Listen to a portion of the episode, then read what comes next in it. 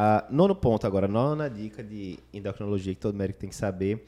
Eric, a gente vê muito aí, às vezes, o pessoal prescrevendo testosterona para paciente que está, né, paciente jovem, que está com a testosterona, inclusive, no limite da normalidade e tal, enfim.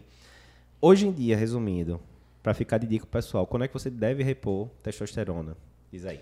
Quando o paciente tiver deficiência de testosterona. Agora a gente tem que dizer o óbvio. A gente está vivendo uma época da medicina que a Uhum. gente tem que reforçar o óbvio. Então você só vai repor se houver deficiência. Não há nenhuma indicação de você repor testosterona para quem tem níveis normais de testosterona dosados. Perfeito. Né? Só lembra aí os níveis, mais ou menos. pro Pronto, pessoal. isso assim, o, o, o, o nível que eu vou utilizar, as diretrizes eu, do ponto de corte, elas diferem um pouquinho. Né? Mas de uma forma geral, 250, 260, abaixo disso, Uhum. seria deficiência. Mas não é só isso. Né? O paciente tem que ter a deficiência laboratorial, registro, mas com um contexto clínico de hipogonadismo. Certo. Né? O paciente que está completamente assintomático, talvez aquela testosterona que está baixa tenha algum erro Melhor laboratorial. repetir, né? Repetir, Uhum. procurar alguma condição clínica, que a gente sabe que existem várias, que diminui uma, uma proteína que carrega a testosterona, que é SHBG, e que vai falsear para baixo o nível de teste total. Uhum. Avaliar se não é o caso de pedir também uma testosterona livre. Ou seja, esse diagnóstico também não é um diagnóstico único, exclusivamente com feito com exame e só laboratorial, não. Ele é clínico laboratorial. Uhum. Certo. Então você precisa ter aí a clínica sugestiva e um exame repetido, confirmado, deficiência. Confirmou, investigar a causa, claro, né? Uhum. Vou sair aqui já do, iniciando testosterona.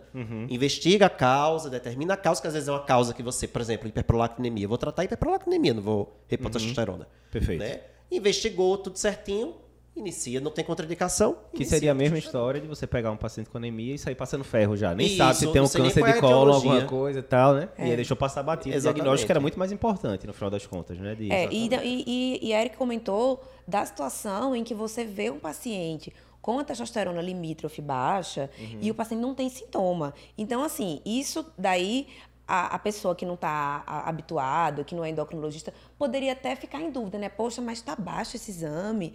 Mas o que a gente vê muitas vezes é paciente que está com exame laboratorial normal. Normal, muito comum. Normal. Um valor de 400, 500 de testosterona. E aí tá com a queixa. Tá com a queixa, né? Tá Porque tá também, né? cansado. E tá, no- tá... E aí, pronto. Aí a pessoa, não. Realmente, essa é a causa.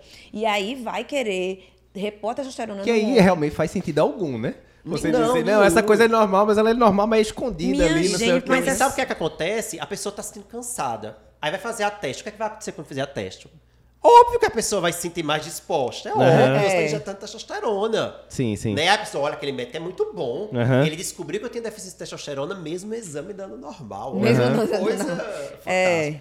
Então, assim, a gente tem que ter cuidado. Não, e né? lembrar de todos os efeitos colaterais, né? Sim, que, há né? riscos associados a isso. Inclusive cardiovascular, né? A gente sabe Sim. que hormônios, de forma geral, né? Quer seja em homem, quer seja em mulher, aumenta risco de trombose, evento Isso. coronariano e, né? E Então não são aí- complicações simples, né? Tanto que a testosterona, ela, inclusive, é contraindicada se o paciente tiver, por exemplo, a última diretriz, ela coloca, se o paciente nos últimos seis meses teve algum evento cardiovascular, não é para iniciar, é para esperar passar um tempo para poder iniciar. Que é a mesma coisa do próprio TRH também, né? Quando Isso, você pega, a isso. SBC vai até um pouco mais longe em relação à TRH. Ela diz que se, o paciente, é- se a paciente é, terapia de reposição hormonal né, em mulheres, se é de alto risco ou muito alto risco cardiovascular, você deveria evitar. É, né? contraindica mesmo. Então, mas a gente sabe que alto risco, às vezes, né? Pega ali, né? Um pouquinho mais de idade e tal, já pontua muito por causa de idade e tal.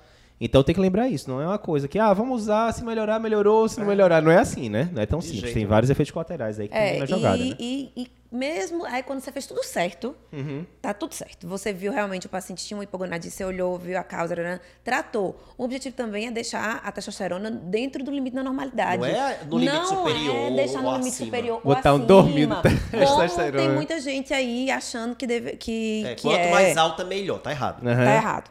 Não é assim. É, Quanto mais alta, maior o risco gente, de efeitos colaterais. Perfeito, perfeito.